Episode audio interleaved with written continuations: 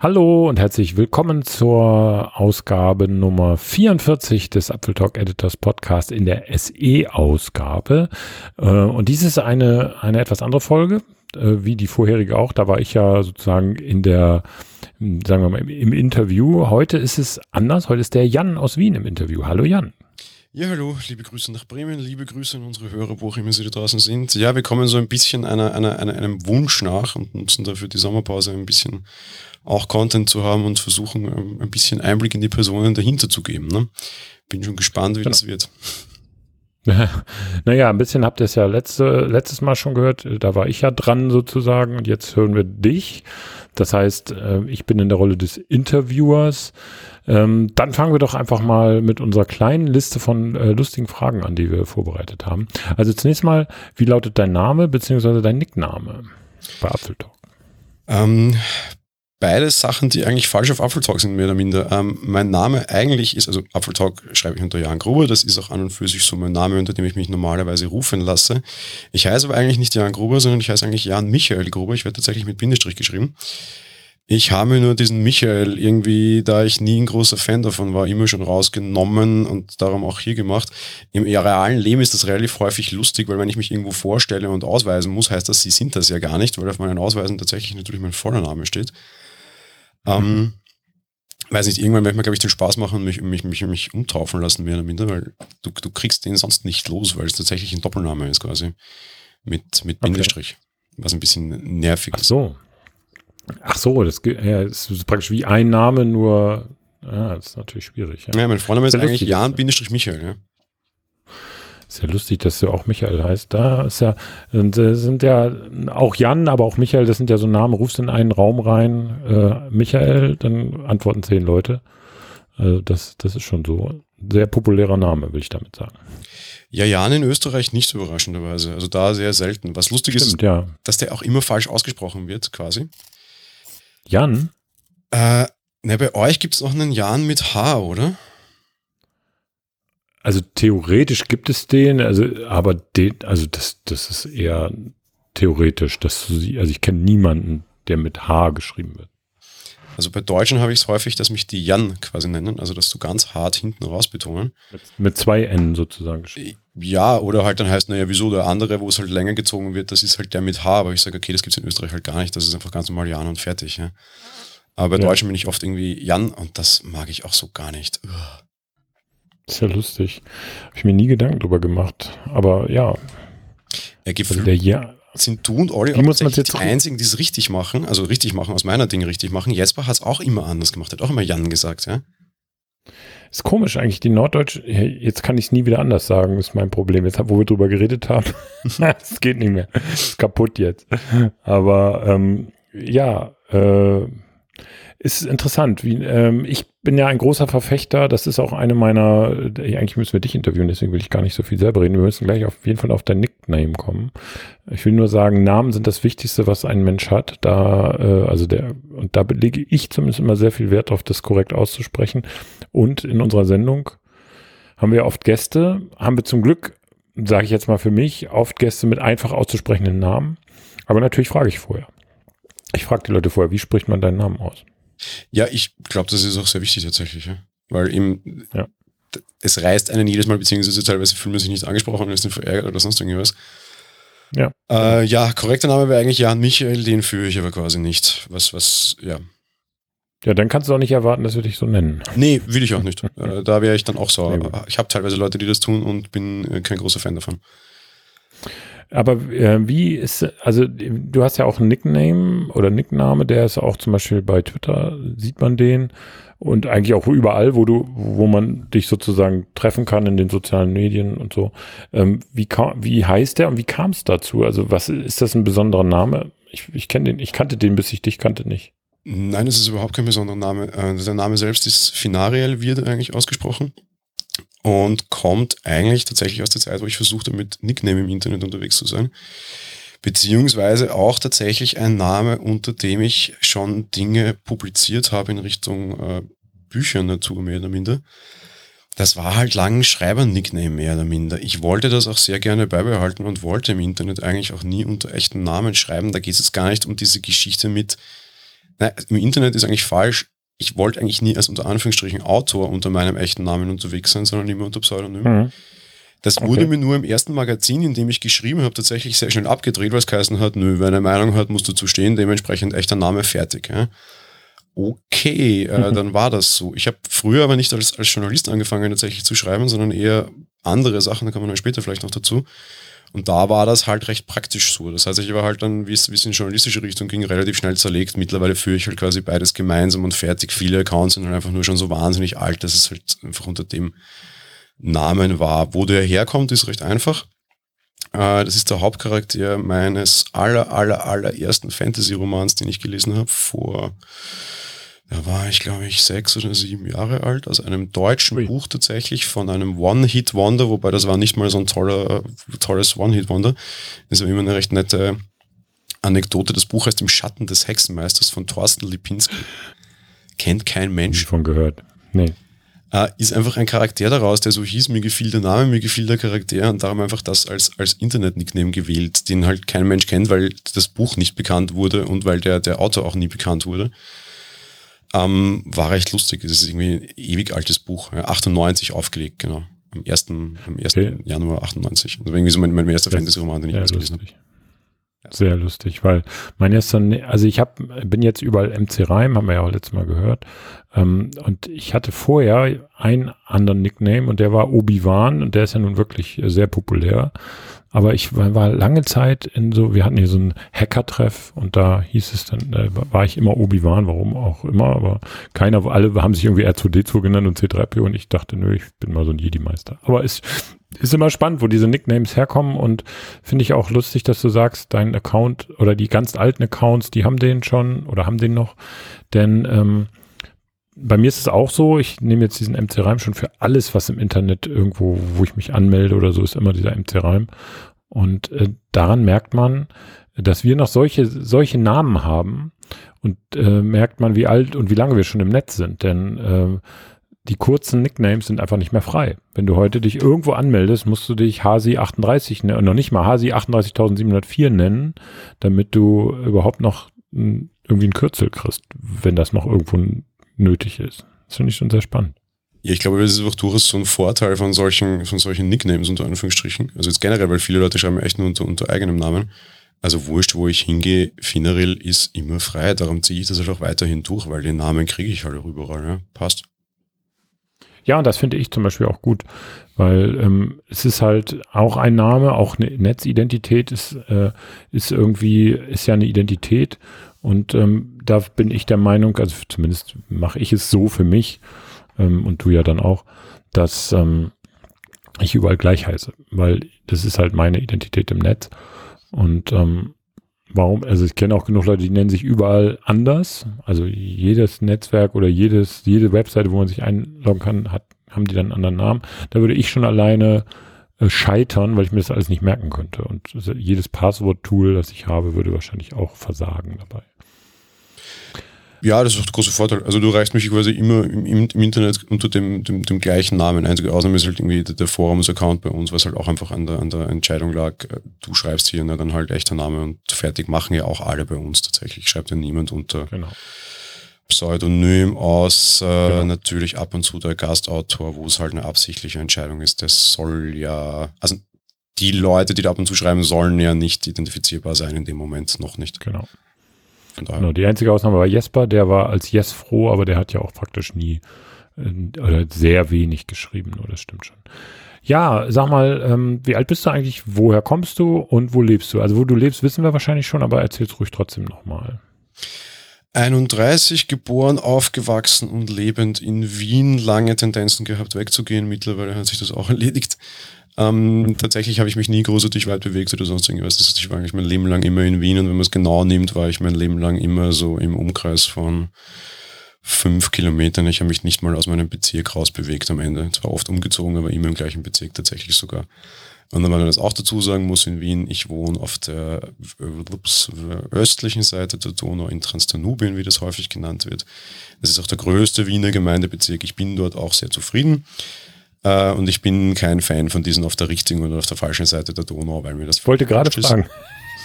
ich wollte gerade fragen, weil das sagen, sagen noch viele immer so, man wohnt auf der richtigen oder falschen Seite der Donau.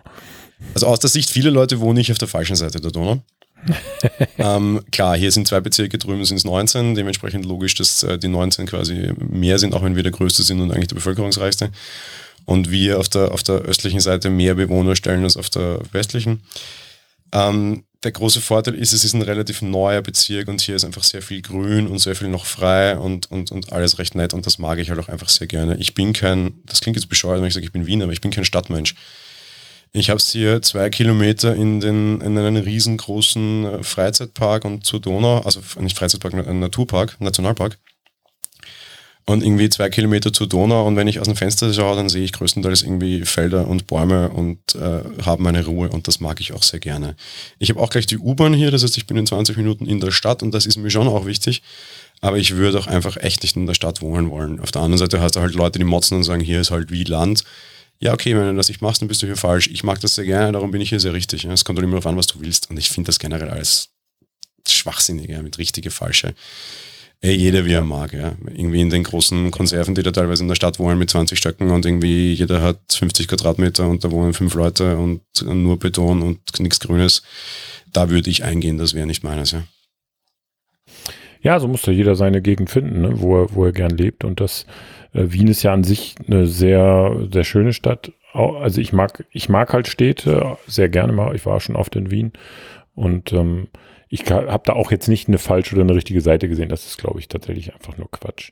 Ähm, ich mag halt vor allem. Also es gibt, ja. ja. Ich mag halt vor allem alt nicht. Ja? Und diese ganzen typischen Wiener Altorten, mhm. die viele Leute so ganz toll finden, ich finde das ganz fürchterlich. Ja? Und damit wäre ich schon, schon mal komplett falsch. Ja? Ja gut, das ist also, also die Wiener Innenstadt oder so ist natürlich sehr touristisch, auch wie aber jede Stadt eigentlich im Grunde genommen. Auch hier in Bremen gibt es eine falsche und eine richtige Weserseite. Ich glaube, das ist tatsächlich so mehr so Urban Legend oder so. Also die Leute, die auf den jeweiligen Seiten wohnen, finden die jeweiligen Seiten gut und das, das ist das Schöne. Ich glaube, Wien wächst sehr schnell und sehr stark. Das ist vielleicht äh, noch so ein Ding, dass du vielleicht irgendwann nicht mehr ins Grüne schauen kannst, weil dir da irgendjemand einen Kasten vor die Nase setzt, aber das weiß man halt auch nicht. Ja, ich ziehe momentan einfach immer mit der U-Bahn mit. Äh, das ist tatsächlich jetzt so. Also immer U-Bahn einstelle, wenn eine neue kam und die wird natürlich auch immer verlängert, bin ich immer mitgezogen. Das war bisher auch der Fall. Aktuell gibt es keine Pläne, sie zu verlängern. Das heißt, vielleicht haben wir jetzt ein bisschen Glück. okay. Die Wiener U-Bahn ist ja an sich, äh, ist ja auch eine schöne Sache, finde ich, weil irgendjemand hat mir mal erzählt, du warst es nicht, aber ich, irgendjemand hat mir mal erzählt, dass die Wiener U-Bahn für viel mehr Menschen geplant wurde, als sie tatsächlich dann nutzen. Dadurch hast du eigentlich immer, äh, immer irgendwie genug Verbindungen und du hast auch immer einen Sitzplatz so ungefähr. Ähm, Rush Hour hast du vielleicht nicht unbedingt einen Sitzplatz, aber du stehst jetzt zumindest nicht in einer Konserve. Ja, das Netz ist ausgelegt auf deutlich mehr und es ist tatsächlich das stärkst frequentierteste und stärkst, also engmaschigste Netz der Welt tatsächlich. Und das ist wahnsinnig toll. Also irgendwie, letztens habe ich mal geredet, auch wegen Autofahren ja, Wien ist recht groß, wir fahren nie Auto, weil es ist einfach nicht notwendig. Also zum Einkaufen, ja, aber in die Stadt rein oder sowas ist es Quatsch. Ich wäre mit dem Auto, wenn alles frei wäre und ich grüne Welle hätte, sogar einfach langsamer, als wenn ich einfach mit den Öffentlichen fahre. Das ist ja. schon sehr, sehr, sehr angenehm. Das ist in Großstädten sowieso, also wer, also ist eigentlich fast nicht mehr nötig, in, äh, heutzutage in Großstädten, außer vielleicht zum Einkaufen, wie du schon sagst, zu fahren. Na gut, also äh, schauen wir mal, also du lebst in im äh, östlichen Teil von Wien. Das wissen wir jetzt. Wir, du bist 31, das heißt natürlich, du bist schon äh, logischerweise schon lange im Beruf.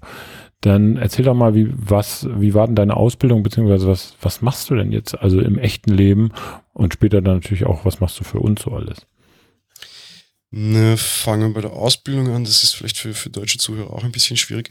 So dieses Konzept der höherbildenden Berufsschulen habt ihr so nicht, gell? Glaube ich.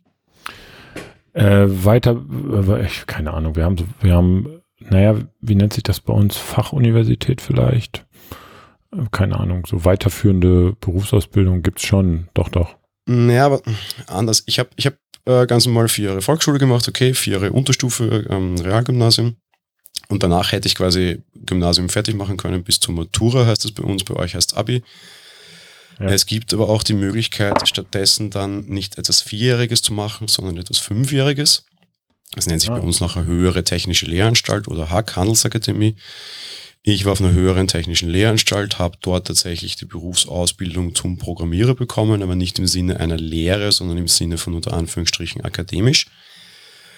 Und habe tatsächlich dann mit 19, als ich meine Matura äh, gemacht habe, auch schon gleich den Titel Ingenieur verliehen bekommen, nämlich und eine Gewerbeberechtigung. Beides ist, glaube ich, einzigartig mehr oder minder generell im Ausbildungssystem weltweit, nämlich A, dass du schon mal einen Rang bekommst und B, dass du halt auch gleich den Gewerbeschein mit deiner Ausbildung mitgemacht hast. Also ich konnte mit 19 ja. quasi rausgehen und, und äh, einen, einen, einen Beruf führen und auch ein Gewerbe tatsächlich gründen ab dem Tag, nachdem meine Ausbildung fertig war.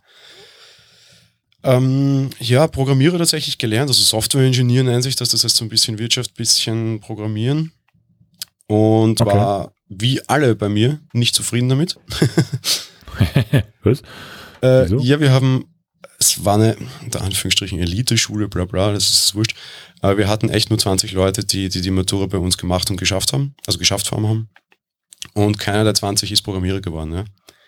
Mhm. Wir haben da alles dabei, vom, vom Behindertenpädagogen über, über Rechtsanwälte, Ärzte, also so ganz artfremde Sachen. Keiner hat Programmierer gemacht, weil alle sagten, um Gottes Willen ist das langweilig, will ich auf keinen Fall machen. Ja. Also irgendwie keiner ist Coder geworden. Sowas bei mir auch. Ähm, ich habe es aber nicht so weit gehabt. Ich sage mir, okay, ich, ich finde Wirtschaft eigentlich, also so den wirtschaftlichen Teil fand ich ganz gut. Ich will eigentlich Betriebswirtschaftslehre machen. Bin dann losgezogen an die Wirtschaftsuni Wien und habe Betriebswirtschaftslehre angefangen zu studieren, habe festgestellt, dass das auch nichts für mich ist, weil das einfach eine Uni ist, auf der 5000 Leute im Semester beginnen. Und das geht nicht. Also wir haben, ich habe meine ersten Prüfungen geschrieben auf meinem Schoß in Ki einem Kinosaal. Ja? Also gab es ja keinen Tisch, weil es war ein Kinositz. Das heißt, ich habe wirklich auf meinem Schoß die Prüfungen schreiben müssen. Äh, anwesend sein bei Prüfungen konntest du einfach überhaupt nicht, weil einfach wahnsinnig viel, also bei, bei, bei Vorlesungen meine ich, war einfach wahnsinnig viel los. Das ist dann irgendwie gestreamt worden in, in die Mensa teilweise sogar. Ja? Also einfach völlig gestört. Das habe ich dann nach zwei Semestern sein lassen und Wirtschaftsinformatik studiert, begonnen, weil ich mir dachte, okay, das ist halt so circa das, das Studium, was ich vorher eigentlich schon als Ausbildung gemacht habe, aber warum nicht auf akademischem Niveau? Und habe aber eigentlich seit meinem 13. Lebensjahr auch schon immer gearbeitet. Äh, ich komme aus einer Familie von lauter Bankern und habe mein Leben lang immer gesagt, ich mag nichts mit dem Thema Finanzen zu tun haben. Ich mag nicht Banker werden, ich mag in keiner Versicherung. Und seitdem ich 13 bin, arbeite ich in einer Versicherung, und zwar in der größten des Landes. Sehr gut. Das, das war recht lustig. Das Problem ist, ich bin am 7. August geboren. Wäre ich acht Tage später geboren, wäre ich in einem anderen Jahrgang gelandet. Ja? Das heißt, ich war mhm. immer der mit Abstand jüngste in meinem Jahrgang. Und nach der ersten Klasse HTL hat es geheißen, ich muss ein Praktikum im Sommer machen. Und ich war zu Dienstantritt 13 und wurde erst im Dienstmonat 14. Und das gilt an und für sich als Kinderarbeit und ist nicht erlaubt. Ja, ja. Dementsprechend haben mir alle Firmen gesagt, nö, wir nehmen dich nicht. Ja?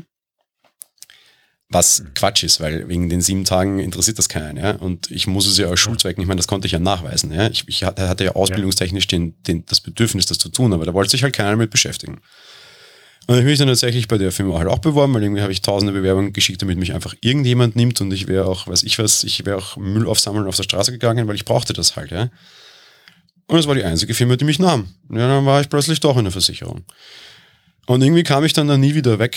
Ähm, ich habe tatsächlich dann schon während der, der zweiten Klasse ähm, HTL dort äh, als, als, als, Werkstudent gearbeitet und irgendwie Software gecodet, dann jeden Sommer, dann nach der Matura sofort irgendwie auf 20 Stunden studiumsbegleitend die waren auch immer sehr gut, haben mich immer sehr unterstützt. Hat zum Beispiel geheißen, du kannst kommen und gehen, wann du willst, ist uns wurscht. Hauptsache, du kommst so alle halbe Jahr mal auf deine Stunden. Das heißt, wenn du jetzt irgendwie einen Monat lang gar nicht arbeitest und dann dafür einen Monat doppelt, weil Ferien ist uns auch wurscht und so, ja. Das war recht nett. Und im Endeffekt kam ich nie von denen weg. Das heißt, ich bin tatsächlich, seitdem ich 13 bin, bei denen. Blieb auch so. Irgendwann kam dann während des Studiums so der Klassiker halt der Call, hey, willst du nicht mal vielleicht doch irgendwie auf 40 Stunden auferhöhen?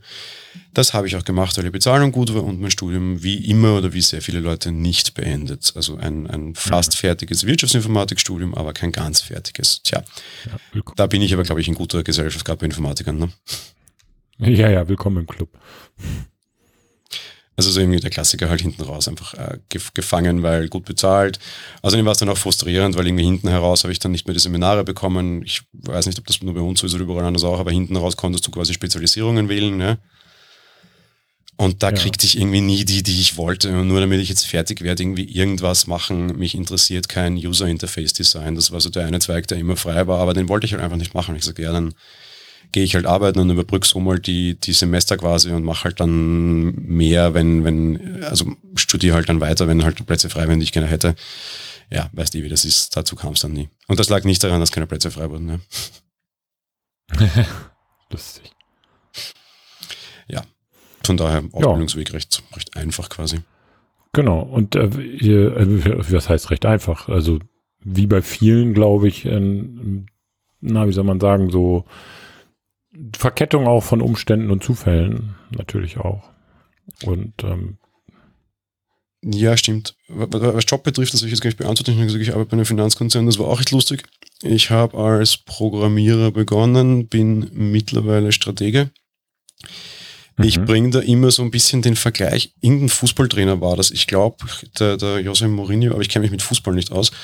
Aber der war eigentlich Dolmetscher. Dann war er beim nächsten Trainer Dolmetscher und Co-Trainer, weil er halt immer gedolmetscht hat, wusste halt dann irgendwann langsam auch, was Fußball ist. Und jetzt ist er halt Star-Trainer. Und bei mir war es halt auch so ein bisschen. Ich habe relativ viel irgendwie so Programme halt programmiert, die irgendwie Logiken von Versicherungen umsetzen.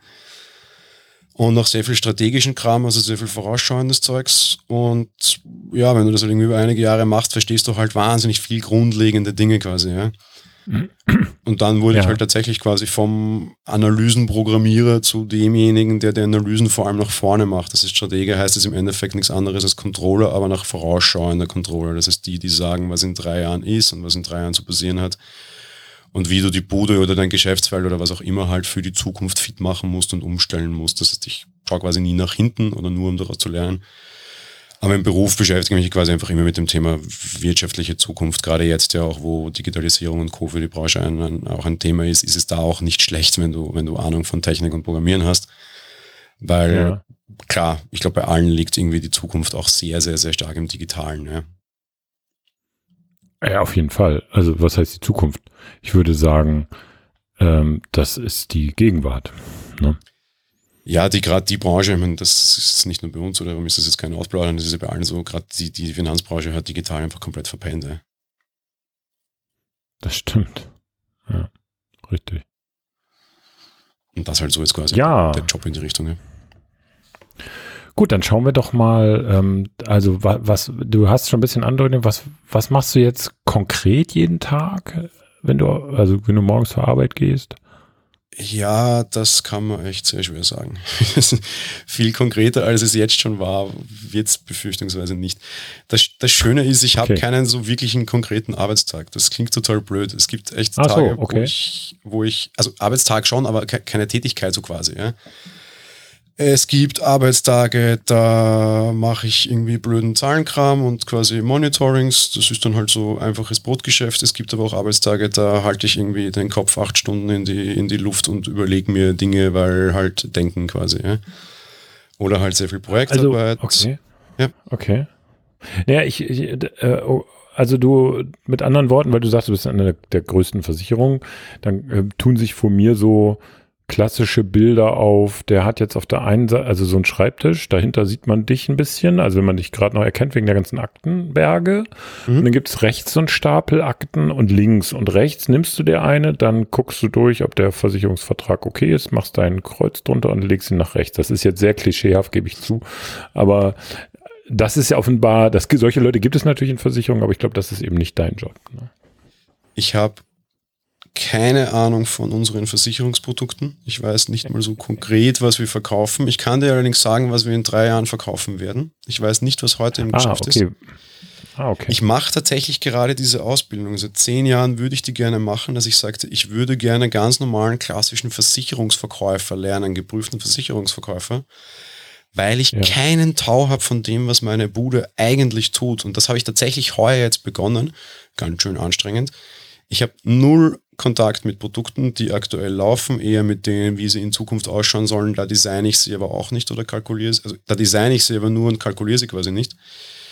Ich habe null Kontakt mit Kunden, ich habe null Kontakt mit Schäden, ich habe, ich kann Versicherungsverträge nicht mal vernünftig lesen. Ja? Aber ich kann dir sagen, wo wir Ja. in Zukunft veranlagen sollten oder was unsere Services sein sollten oder was wir Kunden Okay. bieten müssen, wie, we- weißt diese klassischen Themen. Ja. Haben wir in fünf Jahren noch Kfz-Versicherung oder macht das dann eh schon Tesla, weil selbstfahrendes Auto? Das ist so mein Job. Ich habe nie was mit Akten zu tun, Ah, nie was mit Kunden, nie was mit Produkten sondern eher so dieses, wie, wie kommen wir in die Zukunft. Teilweise ist es halt so Monitoring-Quatsch, weil ich bin schon auch durchaus in der, in der Steuerung des Vertriebs quasi tätig. Also ich bin dann derjenige, der sagt, Leute, heuer müsst ihr mehr von dem und dem verkaufen, weil gut. Warum gut ist dann meine Antwort, das interessiert die aber eh nicht und der dann halt dann versucht, ja auch so ein bisschen Anreizsysteme zu schaffen. Da schaue ich halt, ob das auch so rennt, wie ich mir das vorstelle. Wenn nicht, muss ich halt nachjustieren. Das ist so der, so der eine Teil der Tätigkeit. Der andere Teil der Tätigkeit ist aber halt tatsächlich teilweise auch dieses, okay, wir haben ein Problem oder wir haben eine Vorstellung der Zukunft. Wie machen wir das? Und dann kann es halt auch echt einfach passieren, dass du eine Woche lang den Kopf in die Sonne streckst oder irgendwie teilweise lange spazieren gehst, weil ob du jetzt am Schreibtisch sitzt oder draußen spazieren gehst, ist eh schon wurscht.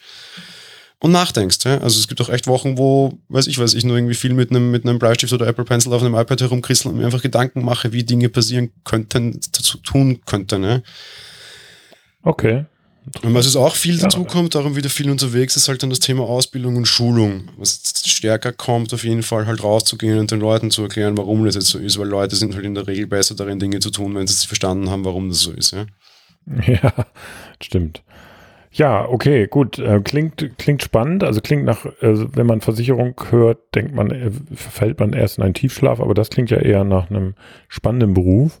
Äh, Ich will jetzt keine Versicherungsmenschen über alle über einen Kamm scheren, um Gottes Willen. Also wollte ich damit nicht sagen, aber äh, Finanzbranche, Finanzbanken, äh, Versicherungen, äh, da muss man ein Gespür für haben und vor allen Dingen auch ein Händchen, sonst, äh, sonst ist man da, glaube ich, falsch. Und ich weiß, wovon ich rede. Ich habe auch in der Bank gearbeitet und naja, egal. Ähm, aber was machst du bei Apfeltalk? Also wir können ja vielleicht noch ein bisschen vo, vo, noch einen Schritt zurückgehen. Wie bist du denn zu uns gekommen? Und ähm, oder auf uns aufmerksam? Das fragen doch immer so Umfragen. Wie sind sie denn auf uns aufmerksam geworden? Ich glaube, da muss man einen ganz großen, weiten Schritt zurückgehen und das ist so ein bisschen der zweite Teil der ganzen Geschichte. Ich habe mein Leben lang immer sehr gerne mit Zahlen beschäftigt, mir war das aber eigentlich immer zu doof. Ich habe eigentlich eine, ich mag Zahlen an und für sich nicht. Das klingt jetzt sehr bescheuert. Das ist für eine Versicherung optimal. Ja, es ist super, gell? Also Ich bin nicht, ich bin recht gut darin, aber ich mag es nicht. Das ist so ein bisschen blöd. Ich habe einfach immer mehr, mehr Interesse an Sprache an sich gehabt. Und habe tatsächlich sehr früh begonnen zu schreiben. Das hatten wir vorher schon kurz das Thema. Ähm, wurde da in meiner Ausbildung sehr unterstützt, irgendwie so Deutschprofessorin, die da sehr stark drauf war.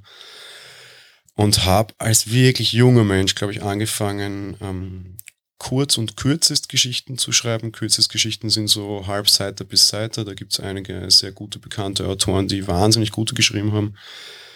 Ähm, leider ein, ein, ein sehr vergessenes Ding. Ich habe sehr viel Gedichte geschrieben. Klingt jetzt alles sehr, sehr übel. Ähm, komme aber quasi tatsächlich aus der Richtung. Äh, habe auch, es gibt einige Publikationen da draußen, wo sogar Sachen von mir drinnen sind. Wer die finden mag, wird sie teilweise finden, vor allem mit dem leichten Hinweis, dass es da einen anderen Namen gab, unter dem ich schrieb, weil ich nie da persönlich zugeordnetbar sein wollte. Und irgendwann so Richtung Studium begann ich sehr stark mich mit dem Thema Film zu beschäftigen, äh, teilweise mitzuarbeiten, was irgendwie Effekte und Kram und Co. betrifft und das den Nachbearbeitung, Schnitt, Coloring und den ganzen Quatsch. Nicht, weil mich das großartig interessiert hat, sondern weil mich einfach was anderes viel mehr interessiert und nämlich auch so in Richtung da, Autor, Schreiben, sonst irgendwie was. Irgendwie, ich war für, für, für Dialogautor, hätte mich zum Beispiel wahnsinnig aufs Job interessiert. Klingt so langweilig, Dialogautor, aber heutzutage sowas bräuchte man wirklich extrem gut. Ähm, und bei Zufall kam dann jemand auf mich zu und sagte, hey, du kannst doch schreiben, beginn doch mal, und du kennst dich mit Filmen aus, hey, mach doch mal Testberichte. So, wie jetzt? Ja, du kriegst eine, eine Filmkolumne in einem relativ großen Magazin bei uns tatsächlich, das jetzt nicht sich mit Filmen beschäftigt, sondern so mit normalen Kram. Du gehst einmal die Woche ins Kino oder auf Pressepremieren, guckst du den Film an und schreibst einen Test dazu.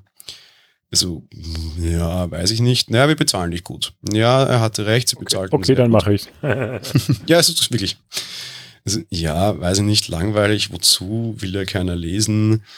Äh, warum? Naja, weil Pressepremieren und du kannst Filme gucken und wir bezahlen gut. Äh, gut, okay, probiere ich das mal.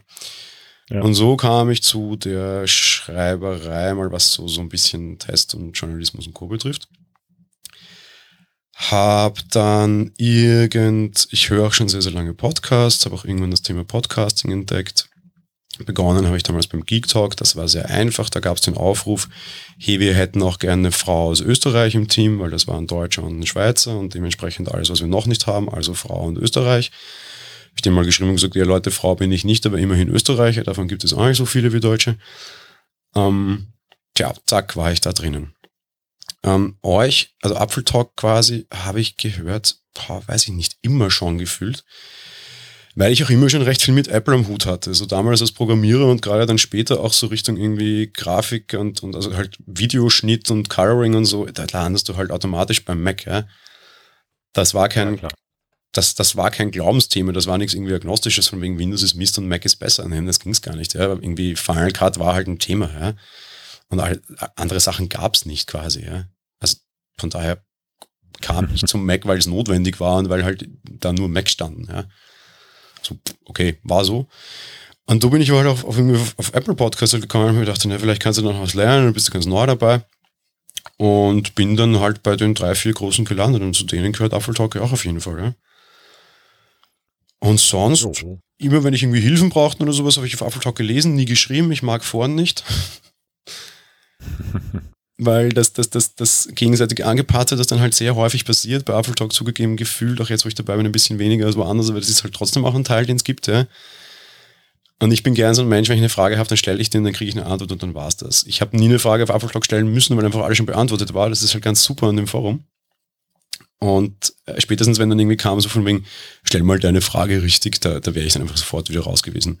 Haben wir Gott sei Dank sehr wenig, würde ich auch sofort eingreifen, jetzt mittlerweile als Moderator, weil ich sowas fürchterlich nervig finde, weil wenn jemand neu ist, dann behandle ihn mal nett und lass den neu sein, ja. Ähm, und irgendwann, eines Tages, ist jetzt her drei Jahre fast, stand Apfeltalk sucht Mitarbeiter, Leute, die schreiben. Das mir, Gut, wird eh nichts, aber das Todgefürcht ist auch gestorben, wie man bei uns so schön sagt. Schreibst du halt mal. Und einen Tag drauf saß ich mit dir in Skype. Das stimmt. Da kann ich mich noch dran erinnern, als wäre es vor drei Jahren gewesen. ähm, nee, aber äh, ernsthaft, das war so, ähm, kann ich, äh, eigentlich reden wir nur über dich und deswegen rede ich auch nur ganz kurz. Äh, wir haben diese Runde ausgeschrieben, weil ein, also wir, es, oder sagen wir es mal anders. Viele unserer Redakteure bei Apfeltalk sind dann hinterher richtig was Gutes geworden. das kann man einfach mal so sagen. Wir haben, äh, wir haben Christian Blum, der ist inzwischen Redakteur bei Computerbild. Wir haben Daniel Hüfner, der ist inzwischen sehr angesehener äh, Fachredakteur bei T3N. Wir haben ähm, Felix Rieseberg, der bei Slack arbeitet. Äh, und die Liste ist noch, noch lang. Ähm, mit anderen Worten, und diese Leute kommen und gehen, äh, logischerweise, ne? weil ähm, das ist eine, eine Fluktuation, die ist auch in Ordnung. Junge Menschen, die im Studium sind, schreiben gerne vielleicht für uns und dann sind die gegangen. Und es war eine Stelle vakant oder eine, es war ein Loch zu füllen. Ne? Das, du weißt ja selber und ihr da draußen, ist auch, äh, wir, wir haben einen relativ hohen Output an, an Meldungen auf der Seite. Und das muss schlicht und ergreifend jemand machen. Deswegen haben wir jemanden gesucht. Und ähm, vielen, die sich auf sowas bewerben, und jetzt, wo ich deine Biografie auch ein bisschen besser kenne, ist mir auch klar, warum du das werden musstest. Viele, die sich auf sowas bewerben, äh, denen ist nicht klar, was da, was das heißt. Also so ein, so ein Alltagsgeschäft, äh, Meldungen schreiben, äh, erstmal überhaupt drin sein in der ganzen Szene, äh, zu gucken, abzuschätzen, was ist denn relevant, was ist nicht relevant und natürlich auch so ein bisschen den eigenen Apfeltalk-Style da und selbstverständlich mit dem Feedback auch umzugehen. Da hast du ja auch schon mal viel drüber gesagt. Ähm, ja, und so war das eigentlich fast klar, weil wir hatten die Jahre vorher oder die Monate vorher hatten wir auch ein paar Kandidaten, die dann auch äh, das machen wollten und dann relativ schnell festgestellt haben. Also das äußerte sich da dann immer durch, dass die dann am Anfang zwei, drei Artikel geschrieben haben und dann kam nichts mehr. Ähm, und da merktest du, oh ja, die sind überfordert mit dieser Situation. Das war bei dir nicht der Fall. Du hast ähm, relativ schnell dich da eingefunden in unser kleines Ökosystem. Der große Vorteil bei mir war halt tatsächlich, dass ich in Studiumszeiten, also das, wo ich damals schon geschrieben habe, das war kein, unter Anführungsstrichen, ich meine das nicht respektierlich Blog, sondern das war wirklich Print, ja, und zwar Printmagazin mhm. und auch Printzeitung, Tageszeitung, ja. Ja, oh ja, hat es geschafft. Und dagegen ist das, was wir hier machen, ist ja super gechillt, ja, weil Tageszeitung ja. ist halt echt so, ja, Deadline ist, ist Horror, 2030. Ja. Ja, ist so, ja. Da fährt die Eisenbahn drüber, weil das Ding geht nachher echt in den Druck auf toten Baum. Da kannst du da, nichts, ja. Und da ist Abgabefrist, Abgabefrist. Und wenn du natürlich das auf der anderen Seite gewohnt und trainiert bist, ist Apfeltalk oder halt generell so Blog und News und Tagesgeschäft, das ist recht angenehm. Das ist eine, eine angenehme Verbesserung. Was aber nicht heißen soll, dass das ruhige Kugelschirm ist, weil das ist es halt auch nicht. Ja? Und egal was ist und egal wie es dir geht und egal wie die Welt rennt, du bist da, weil morgen ist die Meldung nichts mehr wert. Ja? Und das ist aber halt auch was, mit dem viele nicht klarkommen. So von wegen, ja, heute mag ich aber halt eigentlich nicht. Ja, ist halt nicht, weil du musst halt einfach immer am Puls bleiben. Und wenn du das ja, nicht bist und wenn du auch nicht an dem Thema immer dran sein willst, dann ist es halt nicht. Die, die App, die ich am meisten auf meinem iPhone öffne, ist mein Newsreader. Ja? Und ich nutze noch einen RSS-Reader, weil sonst könnte ich gar nicht alles lesen, was ich lesen muss. Ja? Ja, so ist es. Aber die Zeiten haben sich geändert. Das, das, daran merkt man ja auch, die Tageszeitungen kämpfen da sehr stark mit diesem mit dieser Mechanik, die es da eben gibt, dass eine Zeitung eben nur so aktuell sein kann, wie sie zum Zeitpunkt des Druck der Drucklegung ist. Ne? Und die machen natürlich deswegen alle schon seit vielen, vielen Jahren natürlich ganz viel online und äh, da, da wandelt sich viel. Ja, aber da sind wir tatsächlich gechillt, wobei das äh, Newsgeschäft ist eben auch ein brutales, aber ähm, ist halt so, wie es ist. Aber das, das, du schreibst über Apple bei uns logischerweise oder Apple nah, ist nun mal Apfeltalk auch. Da fragt man sich natürlich, du hast ein bisschen, ist es ja schon durchgekommen durch deine Arbeit mit, mit in den Filmproduktionen und so weiter. Aber wie bist du denn so persönlich zu Apple gekommen oder was, was war dein erstes Apple-Produkt? 2001 oder 2, jetzt weiß ich es gar nicht genau, ich glaube 2002 tatsächlich der allererste große iPod, wie bei vielen. Ja. Ähm, da war der Mac noch kein Thema, weil auch einfach zu schwierig noch. Da war es auch nicht. Also ich habe da gerade zwar angefangen, also das Programmierer quasi zu lernen, aber irgendwie vernünftige Entwicklungsumgebungen und Co. Und das war damals noch alles nicht so nett. Und meinen ersten Mac gekauft habe ich mir, das weiß ich genau, am 2. Juni 2006. Ich uh, habe. Warum weißt du das so genau?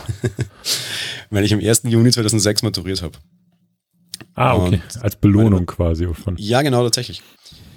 Meine Eltern kamen an vor meiner Matura und sagten, so, äh, Sohn, Matura, viel Erfolg, viel Glück. Übrigens, so gleich als Ansporn oder whatever, äh, so wie allen anderen, wenn du deine Matura schaffst, zahlen wir dir natürlich eine Matura-Reise. Ne? Und ich sagte, super, ich mag gar keine machen, weil mir gehen nämlich all meine Klassenkollegen auf den Keks was vor allem daran lag, dass das wirklich eine sehr kompetitive, sehr böse Schule war und man uns tatsächlich sagte, ein Drittel von euch fliegt durch, egal wie gut ihr seid, ein Drittel fliegt durch. Äh, und das obere Drittel bekommt gute Noten, das mittlere Drittel bekommt schlechte Noten und das untere Drittel fliegt. Also auch wenn ihr die allerbesten werden und eigentlich alle bestehen müsstet und wir waren aber schon rausdistilliert 20 Leute aus 300, ja, sind von den 20 trotzdem nochmal ein Drittel geflogen, dementsprechend sehr kompetitives Umfeld. Darum konntest du deine Klassenkollegen auch nicht leiden. Da fuhr niemand auf Matura-Reise, weil wir halt alle die letzten, das letzte Jahr zu 20 gegeneinander angetreten sind. Mit den Leuten verbringst du nachher keine Freizeit mehr. Ja, ja klar. Sag ich so, okay, klasse, Matura-Reise will ich gar nicht machen. Ich fahre ganz normal auf Sommerurlaub, aber den kann ich mir auch so leisten, weil gearbeitet habe ich eh schon. Aber ich hätte so eine andere teure Idee. Ich hätte gern so ein schwarzes MacBook. Es war damals gerade ganz frisch draußen neu. Mhm. Ich will mir das von euch zum Matura schenken lassen. Das heißt, äh, pff, äh, ja, warum nicht? Äh, ja, und am zweiten stand mein schwarzes MacBook da. Ja, nicht schlecht. Und wie, wie war so? Ähm, ich war sehr froh und das war damals auch der Grund, warum ich äh, tatsächlich mit Mac so lange gewartet habe. Ich bin ja quasi mit dem ersten Intel Mac eingestiegen und ich war sehr froh damals, dass der Bootcamp drauf lief. Ich sag's dir ganz ehrlich. Und gerade so der Anfang war, war nicht so, so nett und ich war sehr froh, noch auf Windows zurück zu können. Das ging ungefähr ein Jahr. Seit dem Moment verwende ich gar kein Windows mehr und das hat sich bis heute nicht geändert. Mit der großen Ausnahme, dass ich natürlich in der Firma gezwungen bin, das zu verwenden, was es gibt und das ist ein Windows-Rechner. Also mhm. habe ich doch 40 Stunden die Woche Windows. Oh Gott. Und für Gaming habe ich immer noch eine Windows-Kiste, also auch privat tatsächlich noch eine Windows-Kiste, weil ja, Gaming und Mac und so vergiss es, aber ansonsten seitdem eigentlich was Arbeiten betrifft und meinen Kram Arbeiten betrifft, einfach immer Mac. Zwei Jahre später kann man das auch ganz gut so tun, weil eben dann irgendwie mit Film und Produktion und Regie und das dann heißt, ja, übrigens, wir arbeiten auf dem Mac, ist das ein Problem? Sag ich, nö. Bin seit einem Jahr auf Mac Only unterwegs, seit zwei Jahren habe ich einen Mac, kriegen wir schon hin. Dass da nicht der Mac das Problem ist, sondern eher Final Cut ist ein anderes Problem, weil die Programme kannst du auch jahrelang lernen, glaube ich, und kannst du immer noch nicht ganz. Ja, das stimmt schon. Also äh, das, da kann ich ein Lied von singen. Ich entdecke jeden Tag nicht, aber jedes Mal, wenn ich damit arbeite, wieder neue Funktionen oder neue Möglichkeiten. Ja, insofern im Apple so, so 2.1, 2.2, weiß ich nicht, iPod, 2.6, Rechner, allererstes iPhone hatte ich auch, du ja eh auch. Ja, da war, glaube ich, jeder, der damals auf dem Mac war, hat sofort erkannt, was das für ein Ding ist, oder? Also ja, dabei. Ja, ja, mit Umst also mit Umwegen bei mir, ja, auf jeden Fall, klar. Wer, also wer da zu dem Zeitpunkt Mac hatte, der musste ein iPhone nehmen, auf jeden Fall. Eben, von daher das erste iPhone aus den USA importieren lassen. Ich habe immer noch die AT&T-SIM-Karte neben mir liegen. Auf die bin ich durchaus stolz. ja. Stimmt, die habe ich auch noch. Lustig. Ja. Siehst du? Du brauchst es ja damals zum Geht zum, aber nicht mehr. Noch, ne? Ja, geht aber nicht mehr jetzt. Die äh, AT&T hat, habe ich erfahren, letztes Jahr das Netz, das Edge-Netz abgeschaltet. Also nütze die SIM-Karte nichts mehr. Ja, mittlerweile ist es eh entsperrt, Gott sei Dank. Aber auf die SIM-Karte an sich war ich stolz, weil ich mir dachte, so, das, ist, das ist schon mal was anderes. Ja, ja, das war cool. Ja, das war schon cool, das stimmt. Auch dann ja, wieder äh, davon weg. Das heißt, immer alle iPhones und Dinge und ja, eigentlich dann immer wieder näher und näher und näher und weiter und weiter und weiter zu Apple gekommen. Und durchaus auch einige Leute bekehrt. Meine bessere Hälfte ist auch Apple-User, seitdem sie mich kennt und zwar dann auch in allen Belangen, ist auch sehr zufrieden. Das gehört ja auch ein bisschen dazu. Jo, zufriedener Apple-Kunde mehr oder minder. Ja, das erspart zu Hause ein bisschen den, die Administrationstätigkeit, wenn man ausschließlich Apple-Produkte hat. Und natürlich ist das praktisch mit Familienfreigabe und den ganzen Krempel. Da kann man natürlich schon viel machen. Ähm, aber äh, was, aktu was ist so aktuell in deinem Portfolio? Also wir haben ja im letzten SE-Podcast, äh, nee, haben wir gar nicht drüber gesprochen. Genau, haben wir im Vorfeld drüber gesprochen, dass du einen neuen Mac Mini hast. Aber so, was ist so dein aktuelles Apple-Portfolio? Mm, MacBook Pro 13 2016 eigentlich als Hauptrechner. Ich bin kein Fan von stationären Kisten, hatte mir darum ja letztes Jahr das MacBook Pro 15 gekauft. Bin da mit der Tastatur aber höllisch eingefahren. Mittlerweile gibt es das nicht mehr. Das 13 Zoll 216 ist mir ein bisschen zu langsam gewesen. Haben mir jetzt dementsprechend vor kurzem einen Mac Mini gekauft, quasi fürs Büro und fürs Studio, ja. Äh, das war so ein Mac eigentlich tatsächlich sogar schon. Das heißt Mac Mini letztes Jahr und MacBook Pro 13. Ansonsten okay. ein iPhone XS Max, ein iPad Pro 12, ein iPad Mini, was ist das jetzt? 2019 halt. Ja. Und einen neuen iPod Touch. Ja.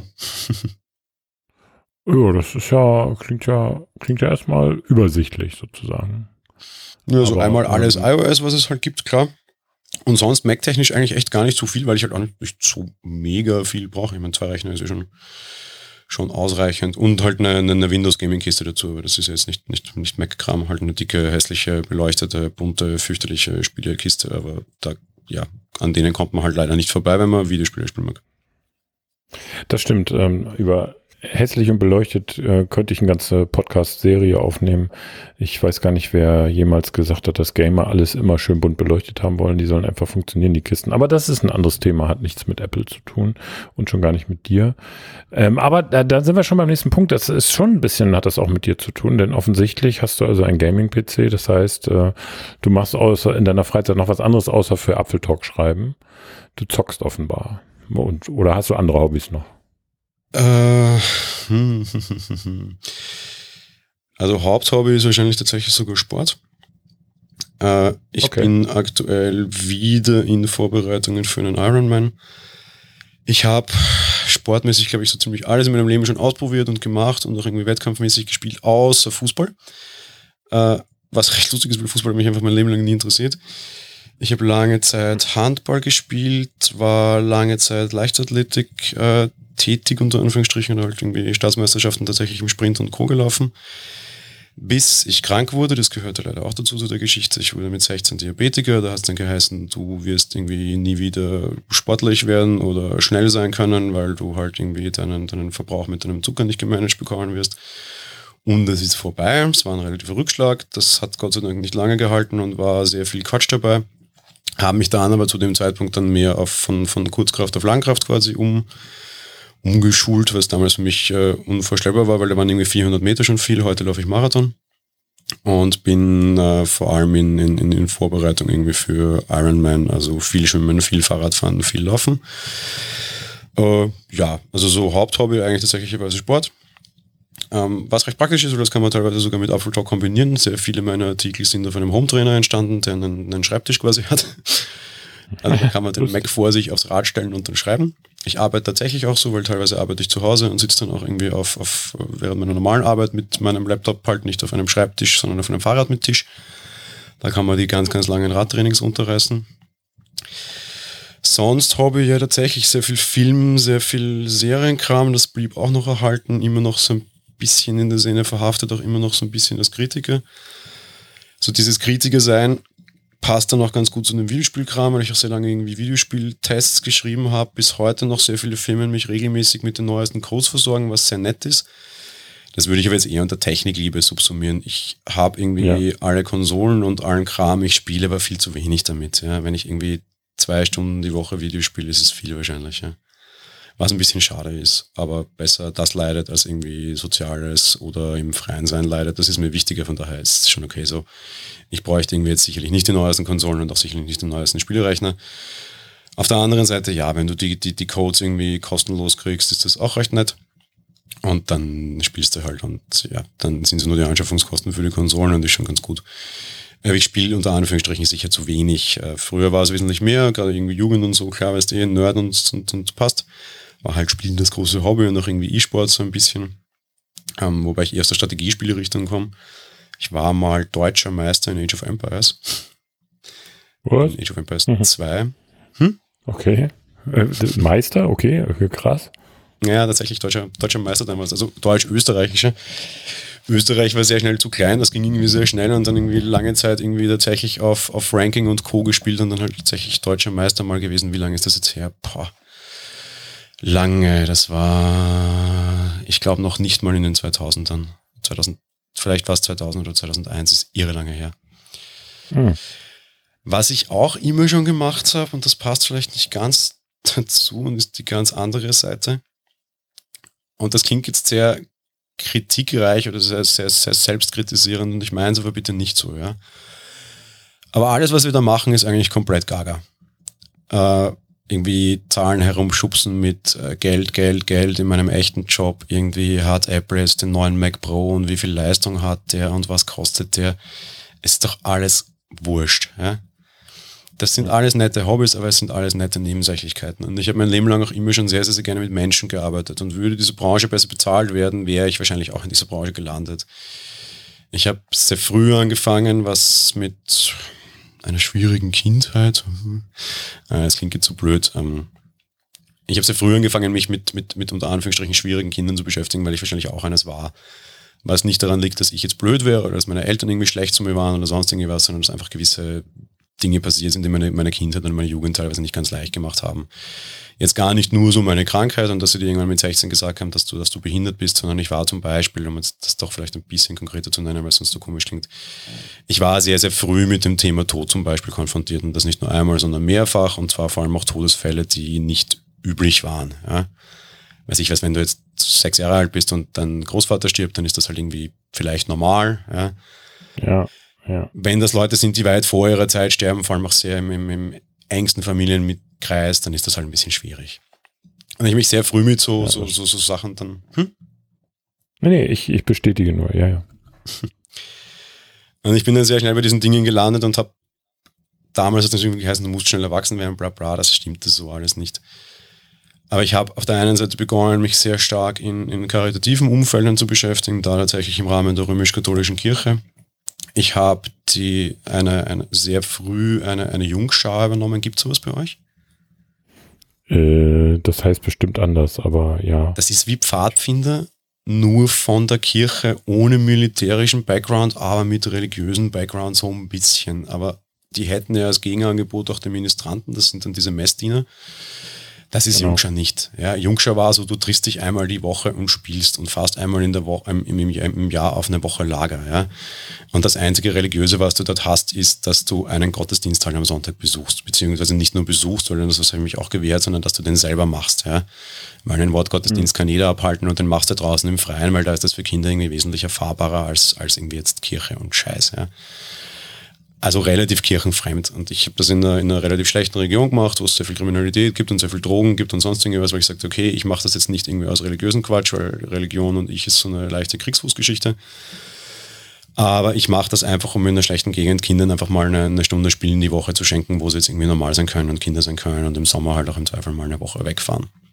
Also zwar in der Kirche, ich war dann auch mit 14 der jüngste Pfarrgemeinderat Österreichs, habe dann die euren Papst damals tatsächlich äh, quasi unter vier Augen getroffen, im Zuge dessen sehr beeindruckende Erlebnisse, obwohl ich eben nicht besonders römisch-katholisch, glaube ich, bin, sagen wir es mal so.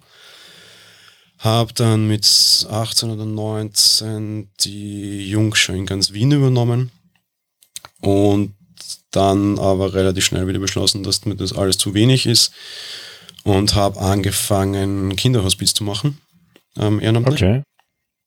Ähm, das meinte ich jetzt vorher mit alles, was wir machen, ist Gaga, ja, weil dann, wenn du in so einer Welt Ja, ja, bist, klar. ist das plötzlich alles einfach komplett, man Ja, ja, das, das, das- das, das ist scheißegal, ja.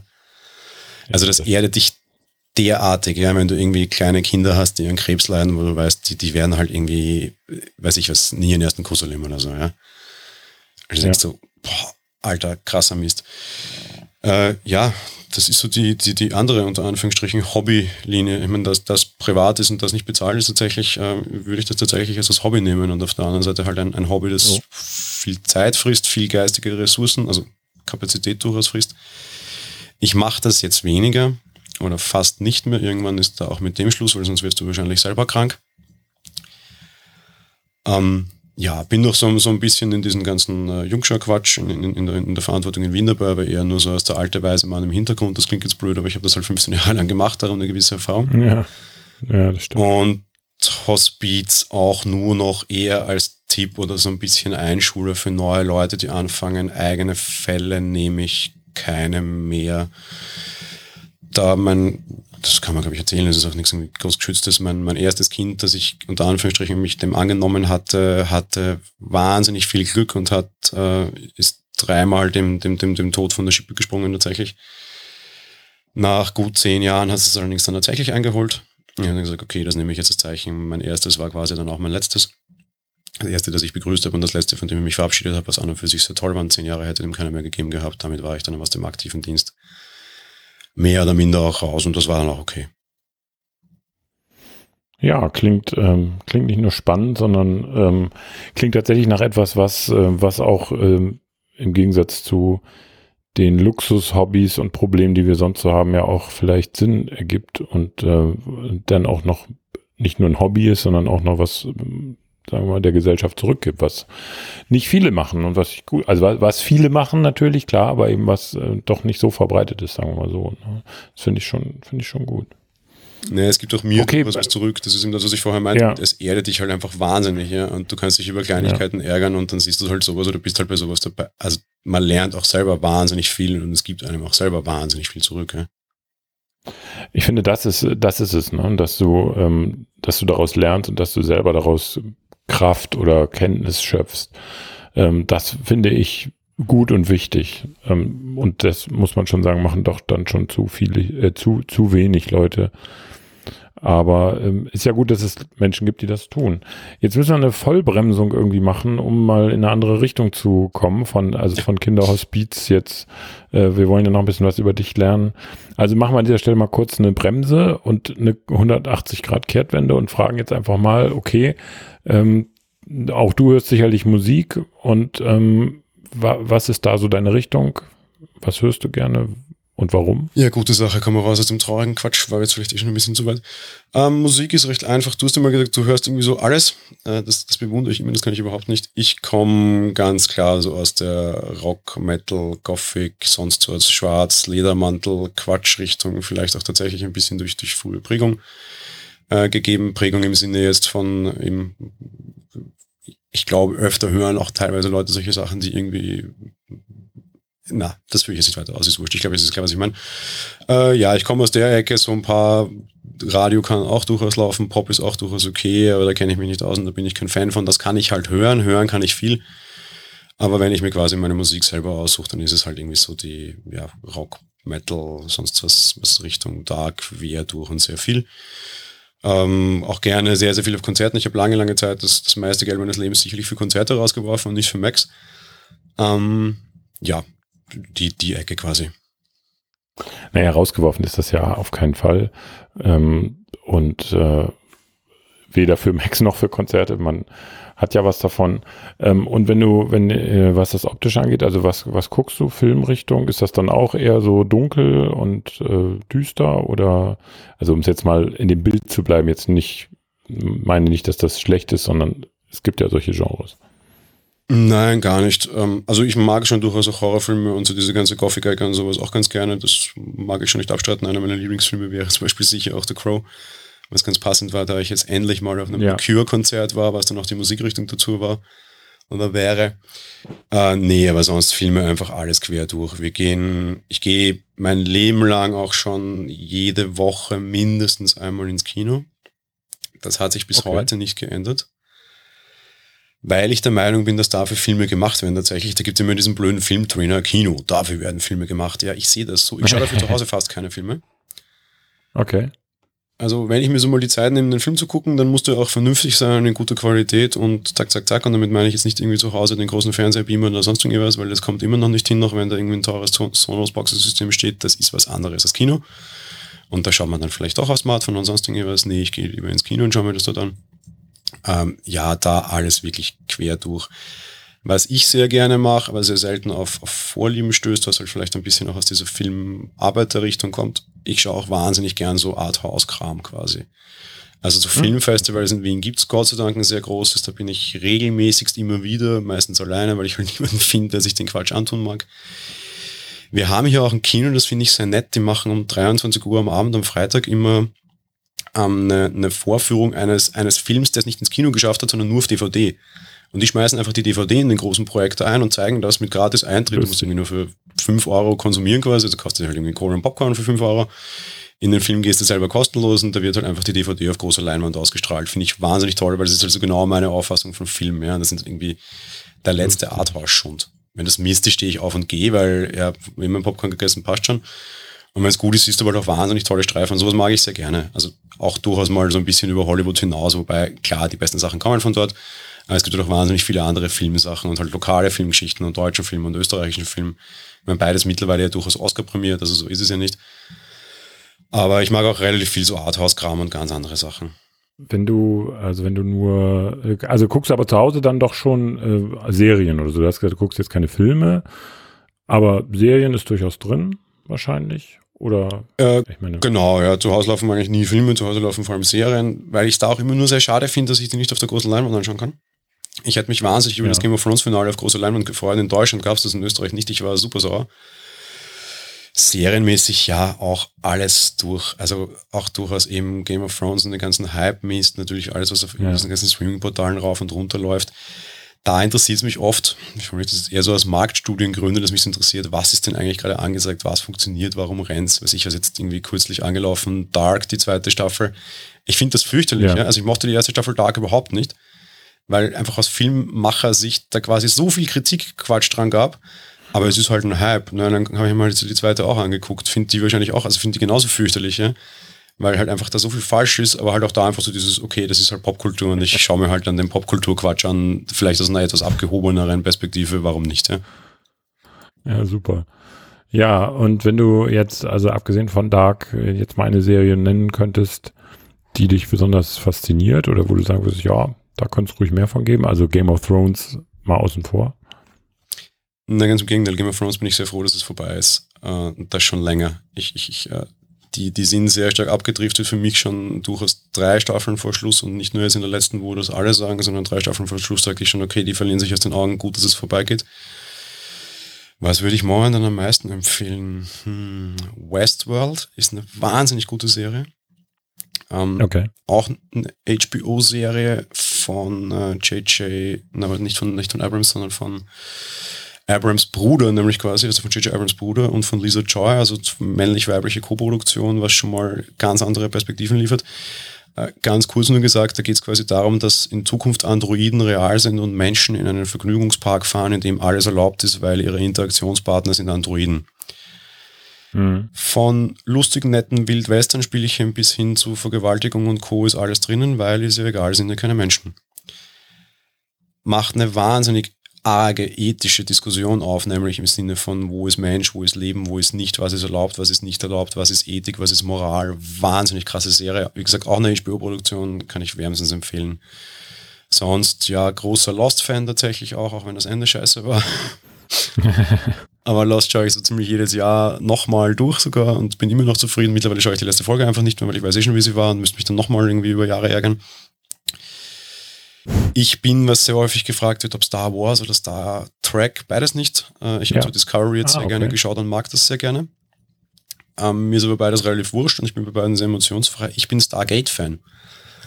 Die gibt es, glaube ich, oh, weniger. Okay. Aber Stimmt, ich komme ja. eher so, also so, wenn mir kommt mit Star Wars, Star Trek, sage ich beides wurscht, Stargate. Ja, sonst, was halt so rauf und runter läuft. Ich bin auch schon sehr gespannt auf, auf den Apple Streaming Service. Der gefällt mir sehr viel, sehr gut daran. Das schaut auch aus, aus künstlerischer Sicht, quasi aus Kritikersicht extrem gut aus. Ich bin höchst gespannt, was da kommt. Ja, sind wir alle irgendwie. Ähm, das, äh, aber bei Stargate wollte ich gerade noch sagen, da bin ich äh, zwar nicht großer Fan von der Serie, aber immerhin der erste Kinofilm, den habe ich auch noch geguckt ähm, Stargate äh, SG1 oder wie der hieß. Nee, ich glaube, der damals, das war völlig losgelöst von der Serie. Es war einfach ein Film. Na, es war tatsächlich der Pilot für die Serie. Quasi. Also ah, die okay. Serie knüpft genau okay. daran an. Der Film hieß Stargate, genau, und die Serie danach hieß Stargate SG1. Ja, so war es, genau. Ja, genau. 1994 Ja, also ich fand das. Der, ja. Ja, ja, ich habe den im Kino gesehen, habe mir sogar damals, ich hatte ja als einer der ersten in Deutschland einen DVD-Player, 1996 das war mit einer der ersten Filme, die ich mir dann dafür noch geholt habe. Ähm, ja, okay. Filme, Serie, dann die nächste. Wir sind ja fast durch gleich, aber ein paar Sachen sind noch da. Zum Beispiel Podcast oder Hörbuch und wenn ja, welche? Was, was ist da so deine Präferenz? Ja, das beantworte ich jetzt tatsächlich nur ganz kurz. Also generell immer Podcast, weder, weder großartig Hörbuch noch großartig Musik. Mittlerweile muss ich gestehen, ich höre acht und mehr Stunden jeden Tag Podcast, was auch alleine daran liegt, dass ich während der Arbeit hören kann. Welche, ja, völlig wurscht. Ich habe äh, etwa 700 Podcasts im Abo. Ich mache mir vielleicht mal den Spaß und veröffentliche meine, meine komplette Abo-Liste du wirklich quer durch, ja, von, von Bibel-Glaubenspodcast tatsächlich, weil ich auch ein bisschen aus der Ecke komme, über irgendwelchen Sportquatsch, über die großen gängigen Apple-Podcasts, über Politikquatsch, über was weiß ich alles, also wirklich quer durch. Ich könnte nicht sagen, dass ich alle immer gleich höre.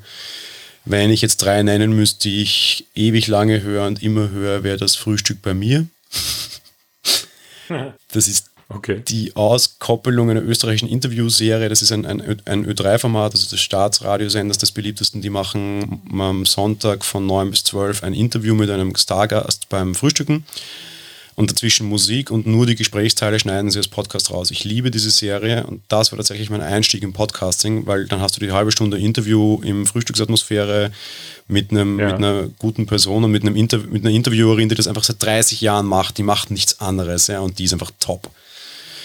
Und so kam ich zu Podcasting tatsächlich.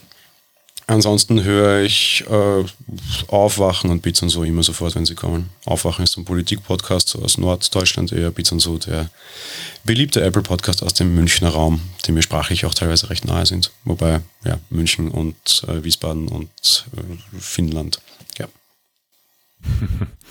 Okay, ja, Podcast, äh, du musst mir dann irgendwann nochmal erklären, wie du 700 Podcasts in acht Stunden hörst, aber das muss nicht heute sein. Ähm, dann jetzt natürlich, äh, die, klar, die Frage auch wichtig, dein Lieblingstier werde ich ein bisschen bei Twitter und Instagram stalkt, wird es wissen, aber du kannst es trotzdem nochmal erklären und vor allen Dingen auch, äh, ob du Haustiere hast oder nicht. Ja, ist, glaube ich, auch ziemlich klar. Aber erzähl doch bitte, warum jetzt gerade diese Art Haustiere? mein Lieblingstier sind tatsächlich Elefanten, übrigens. Ähm, Die ist aber nicht, nicht, zu Hause, oder? Weiß man nicht. Leider nicht, weil ich ja nicht darf, aber ich bin Pate für einen. Ah, okay.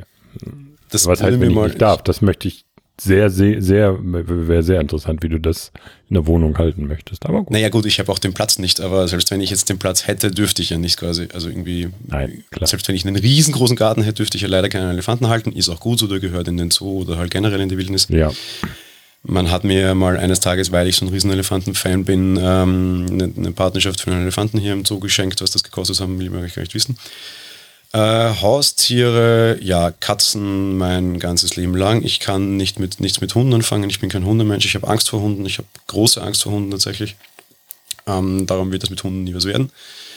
Egal, ob jetzt eine kleine Fußhupe oder ein, ein, ein riesengroßer Hund, liegt daran, dass ich als kleines Kind schon nämlich von einer kleinen Fußhupe gebissen wurde. Relativ oh, schwer. Das übel.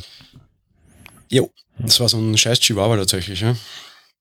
Und oh, ja da war ich noch nicht alt, drei, vier, weiß ich nicht. Ich kann mich also gar nicht so erinnern, aber wahrscheinlich kommt daher seitdem der, der tiefsitzende wirklich Panik vor Hunden unter Anführungsstrichen. Ja. Also ich habe schon den Griff mittlerweile, aber ich äh, mag Hunde nicht. Und ich will mich in deren Gegenwart, auch wenn sie irgendwann alleine sitzen, nie wohlfühlen. Darum war Hunde sowieso immer kein Thema. Ja, Katzen geht ganz gut. Mittlerweile haben wir vier. Ähm, einfach nur ganz kurz erzählt. Zwei alte haben, also wir hatten drei, eine starb Anfang des Jahres, sehr traurig. Wir dachten, wir stocken wieder auf eine dritte auf, haben uns eine junge Bengalkatze geholt und als wir die das erste Mal impfen waren, saß dann eine weggeworfene Babykatze dort. Also die wurde von dem Besitzer im Müll entsorgt, wurde dann von der Tierärztin aufgenommen und wieder vergeben. Die blieb über, weil eigentlich wurde die ganze Familie entsorgt. Er war der einzige Bub, der Bub blieb quasi über. Und sie meinte, naja, der müsste zu einer jungen, aktiven, verspielten Katze dazu. Und ich so, ah, hm, sowas wie einen Bengalen vielleicht. Ja, genau. Dann sage ich, na gut, okay, ist egal, ich konnte das nicht aushalten, dass der da alleine sitzt und so ein armes Tierchen, gib's uns mal mit, wir probieren es. Ja, wir haben es probiert, mittlerweile sind wir mit vier Katzen da, zwei alte, zwei junge. Und ja, ich packe in die Show Notes ein Bild, wenn es interessiert. Sonst, ja, auf Instagram. Ja, Genau, also das ist ja praktisch gefüllt mit Instagram, äh, mit Katzenbildern dein Instagram-Account. Ähm, ja, sehr schön. Also ich meine, vier Katzen sind natürlich, äh, man sagt ja immer, eine Katze ist anstrengend, vier Katzen sind vierfach anstrengend, aber ich glaube, das ist nicht ganz so schlimm, oder? Nein, überhaupt nicht. Also äh, klar, irgendwie jetzt Klo ausrammeln oder sowas macht wesentlich mehr Arbeit. Täglich Staubsaugen oder zweimal täglich Staubsaugen musst du bei drei genauso wie bei vier oder bei zwei, ja. Da helfen dann irgendwie viel Staubsaugerroboter und irgendwie Raubtürfütterung. Ja, machst du halt jetzt irgendwie zwei Dosen auf oder halt eine ganze zweimal am Tag oder was auch immer. Es ändert jetzt nicht dramatisch viel, ja. Also eine ist schon viel Arbeit und jede andere macht dann, finde ich, immer nur so Bruchteile mehr dazu, ja. Genau, ja, so ist es. Und wenn die sich alle verstehen, ist ja auch gut. Gott sei Dank, ja. Okay, wir sind fast durch. Zwei Sachen noch. Vielleicht, äh, wenn du dich da kurz fassen magst. Also, Du bist nun Teil der Community bei Apfeltalk seit drei Jahren, das wissen wir inzwischen. Du schreibst viel. Podcast äh, haben wir durch dich natürlich auch extrem, ähm, allein diese Version, aber auch den, den Daily und so weiter, sind wir natürlich auch extrem gewachsen. Hat sich schon alles sehr weiterentwickelt. Ähm, was würdest du dir von der Community wünschen? Also was, also sozusagen als Gegenleistung? Von der Community als Gegenleistung? Puh, schwierig. Ähm, naja, doch, oh ja, ich will schon was für die Community als Gegenleistung. Ähm, die, ich, ich fühle mich sehr wahnsinnig gut aufgenommen wir haben eine wahnsinnig gute Community hier. Und ich bin sehr überrascht darüber, dass das tatsächlich so ist. Was ich aber auch noch weiß und auch nicht vergessen werde, gerade am Anfang ist diese Community sehr bissig teilweise und sehr verschlossen. Wenn du als neuer Autor hier anfängst und noch nicht ganz so weißt, wie der Hase läuft, weil woher denn, ja, dann ist das durchaus schwierig und die haben es nicht leicht. Und teilweise ist das aber so eine Placebo-Geschichte. Mir ist neulich passiert, dass ich einen Artikel von mir nicht unter meinem Namen veröffentlicht habe, sondern unter dem Gastautor. Und es war Riesengeschrei darunter, weil quasi der Depp und da und dort und wie und fort. Und nach einer halben Stunde habe ich mir den Spaß gemacht, habe das komplett gelöscht, auch aus dem Forum und habe den gleichen Artikel nochmal unter meinem Namen reingestellt. Mhm. Und die Reaktion war wesentlich besser. Und das soll es irgendwie auch nicht sein. Ja. Damit will ich sagen, ich schimpft ruhig auch mich, wenn es Quatsch ist, weil ich mache genauso Quatsch wie alle anderen und ist es auch genauso. Aber auf der anderen Seite beißt halt nicht auf Neue hin und ich habe sehr wohl das Gefühl, dass das passiert, weil sie neu sind. Ja weil das macht es denen nicht leicht und am Ende, die müssen mal da reinkommen, die müssen mal sich dran gewöhnen. Wir als Redaktion sind da schon durchaus auch dahinter. Ich habe, wie ich angefangen habe, viel Feedback von dir bekommen, auch viel Feedback von Martin bekommen, viel gelernt, viel Feedback versucht von den, von den Lesern zu verarbeiten, aber das geht halt nicht von heute auf morgen. Ja. Und wir tun uns, wie du schon sagst, Neue tun sich hier schwer und wir halten die auch nicht. Und das liegt teilweise, nehmt es mir jetzt nicht böse, aber sicherlich auch so ein bisschen an der Community. Ja wenn man mal hier ist, ist es echt schön, kuschelig warm und alles nett, aber am Anfang ist es schon ziemlich bissig und ziemlich harter Gegenwind und das ist echt schade. ja, das ist schon so. Also äh, die Apfeltalk Community, das würde jetzt jede Community von sich sagen, ist special ähm, ähm, das stimmt schon. Du bist da durch eine harte Schule gegangen. Ähm, wir haben dich da auch ein bisschen natürlich so reingeschubst. Das ist auch, äh, vielleicht war das auch ein bisschen fies. Man hätte das auch noch ein bisschen, äh, sagen wir, sanfter machen können. Aber es ist alles gewachsen. Also man könnte jetzt auch nicht sagen, es gibt einen Plan äh, zu sagen, ähm, dass das hat sich da so entwickelt, dass das genauso ist, wie es ist, sondern sowas ist eben ein dynamischer Prozess und das passiert von alleine. Da wird man wenig steuern können, also was die Community angeht. Aber das stimmt. Ich äh, manchmal wünsche ich mir auch ein bisschen lockereren Umgang, denn tatsächlich das, was wir hier machen, ist ja alles nur im wahrsten Sinne des Wortes heiße Luft oder eben ähm, ein paar Bits und Bytes durch die Gegend schieben. Und manchmal hat man den Eindruck, der ein oder die andere nimmt das doch allzu ernst. Äh, es ist nicht so, dass wir jetzt hier nur Quatsch machen. Das mein, will ich damit nicht sagen. Also, dass das alles auch keine, keine Relevanz hat. Das will ich nicht sagen.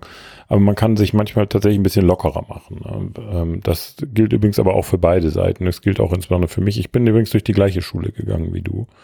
Mhm. Und ähm, das ist so, ähm, ich glaube tatsächlich, dass es bei, wir, wir sind, äh, deswegen kann man es schlecht vergleichen. Also wir, wir sind ein Forum und haben eine Redaktion, sind also so zweigeteilt. In einem reinen Forum ist es vielleicht anders, weil du dann nicht so einen hohen Output hast. Da gehst du vielleicht als User rein, schreibst mal Hallo, irgendwie dies und das geht nicht, wer kann mir helfen? Ähm, aber hier ist natürlich gleich, wenn du in der Reaktion bist und das immer gleich, wird ja dann ins Forum mitgeschoben äh, und du hast gleich so einen enormen Output, dann bist du natürlich sofort viel präsenter und bietest viel mehr Angriffsfläche. Ne? Und das, deswegen ist, ich glaube, sowas gibt es in Deutschland nicht so oder auch überhaupt im deutschsprachigen Raum sogar nicht so ein zweites Mal, deswegen kann man das schlecht vergleichen.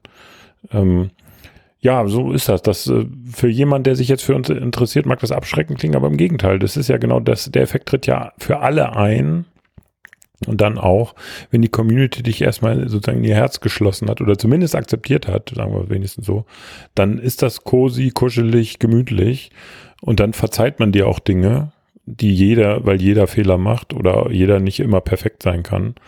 Ähm, ja, das war sozusagen jetzt die, die Rede, um das so ein bisschen noch zu ergänzen, was du gesagt hast.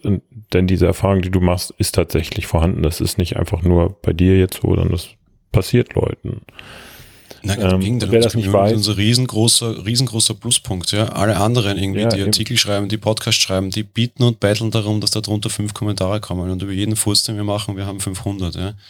Jetzt sehr stark übertrieben. Ja. Und das ist unser wahnsinniges Plus und unser wahnsinniger Wucher und toll. Ja. Und auch toll für jemanden, der das dann macht, weil irgendwann, ich meine, die meisten Podcaster vor allem vereinsamen irgendwann. Ja.